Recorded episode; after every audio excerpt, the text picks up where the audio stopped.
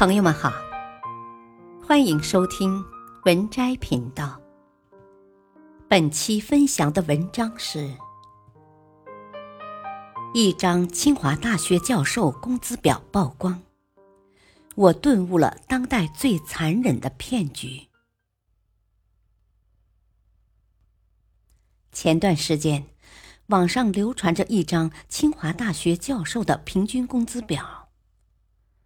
根据某职场专业网站的数据，清华教授的平均工资为一个月一点五万元左右，其中包括基本工资一万一千两百八十元，奖金六千八百八十元，还有补助两千九百元。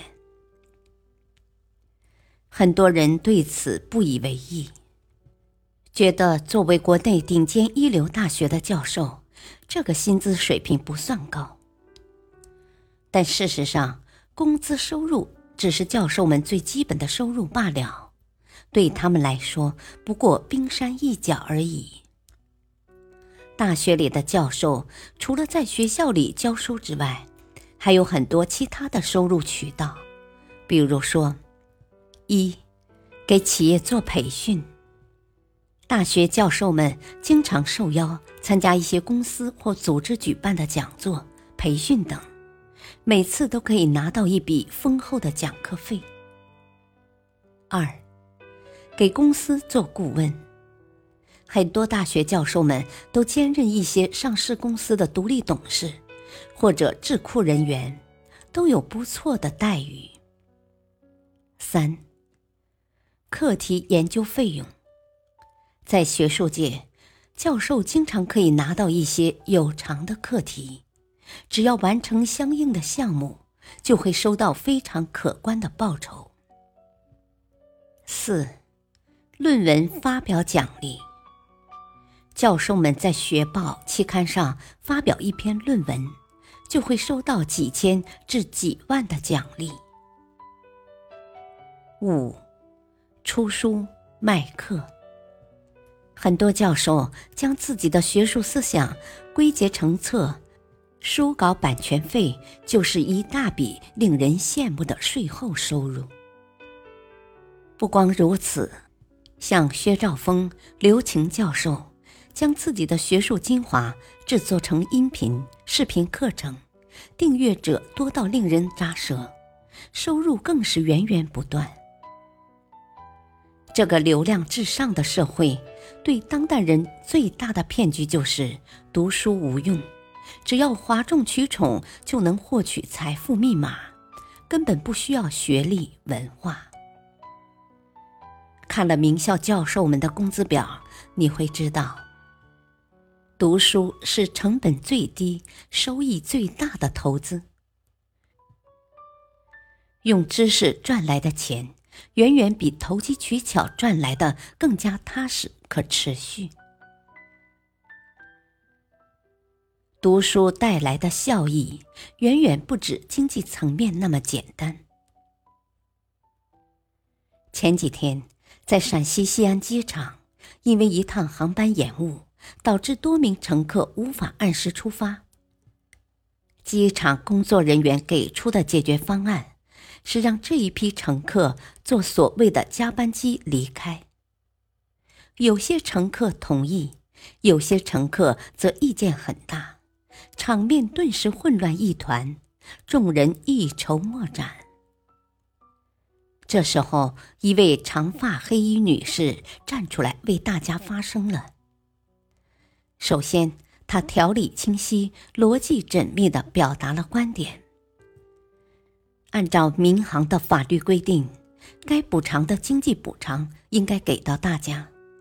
因为航空公司的原因导致航班延误和取消，是可以免费的改退签，而不是你强制我们一定坐你所谓的那个加班机。接着，他冷静理智的帮忙维护在场乘客的情绪。加班机。如果大家觉得时间配合的，我们可以做；如果不配合的，你要协调大家来改退签。每个人都有每个人自己的实际困难，谁家没个事呢？再次，他明确又充满震慑力的指出航空公司的问题和不足。你们航空公司没有很真诚的跟我们乘客沟通，而是让一个毫无话语权的姑娘来敷衍我们。这就是你们东航的态度吗？而且现在机场的空调已经关闭了，非常闷热，乘客中还有九十岁的老人。最后，他合情合理的提出了四条诉求和解决方案：第一，解决食宿；第二，经济赔偿；第三，协助大家免费退改签；第四，安排补班的班机。教科书般的维权现场，简直让人叹为观止，字字如针，直戳重点。晓之以情，动之以理，脑子运转的速度极快，能够完整让人信服的表达自己的观点和诉求，而不是情绪化的宣泄。之前曾在知乎上看到过这样一个问题：读书有什么用？有个回答让我印象深刻：没什么用。就能让你少吃很多亏，维护自己最基本的权益，以理服人。有文化的读书人吵起架来都那么文质彬彬、有理有据，看起来容易，但实践起来却需要有强大的知识储备，训练有素的逻辑思维能力，简洁有条理的沟通表达能力。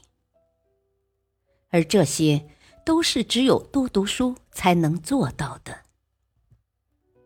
读书可以让你构筑自己的思维框架，建立自己的知识体系，对生活更有掌控感。看过这样一个故事：一八四五年，有两个从德国移民到美国的兄弟，在纽约谋生。兄弟俩觉得生活很艰难，商量着怎样才能够更好的生存下去。作为外来移民，哥哥原来还有一技之长，他在德国的时候泡菜做得很好；弟弟则太年轻，没有任何技能傍身。哥哥说：“我们外乡人在纽约这么一个大都市，太难找到好工作。”我们去加利福尼亚吧，在那里可以种菜，继续做我的泡菜。弟弟想，反正我也没有手艺，索性一横心一跺脚，留在了纽约。白天打工，晚上求学。他学习的是地质学和冶金学。哥哥来到了加利福尼亚的一个乡村，这里有很廉价的土地。他就买下来种卷心菜，成熟后用来腌制泡菜。四年以后，弟弟大学毕业了，到加利福尼亚去看望哥哥。哥哥问弟弟：“你现在手里都拥有什么呀？”弟弟说：“我除了文凭，别的什么也没有。”哥哥说。你还是应该跟我老老实实的下地干活，我带你去看看我的菜地吧。在菜地里，弟弟蹲下来看了看菜，然后扒了一下菜底下的土，在那里看了很久。之后，他进屋去拿了一个脸盆，往里面盛满水，把土一捧一捧的放在里面漂洗。他发现脸盆最底下有一些金灿灿、亮闪闪的金属屑。然后他非常惊讶的抬起头看着哥哥，长叹一声：“唉，哥哥，你知道吗？你这是在一座金矿上种卷心菜呀！这就是读书的作用。你永远也赚不到自己认知范围之外的钱。在已知的世界里，你所掌握的知识越多，你所感逢到的未知世界便越大，人就越容易谦卑。未知的世界是无极限的，你所掌握的知识越少，你所感知到的未知世界便越小。人就容易自大。只要你还能阅读，生活就还有转机。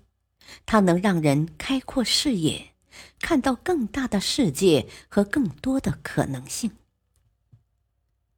书读的多了，慢慢也就能够从更丰富的维度去思考问题，建立起多元思维。到那时。变现也就是更加容易，面对摆在眼前的金矿，也就不会错失良机，束手无策了。特别喜欢德国诗人黑塞的一句话：“世界上任何书籍都不能带给你好运，但是他们能让你悄悄成为你自己。”别再相信读书无用的骗局。阅读能让你经济更丰裕，心灵更从容，思想更丰盈。愿我们都能在书中看到人生的另一种可能性。共勉。本篇文章选自微信公众号“且读优选”。作者小椰子，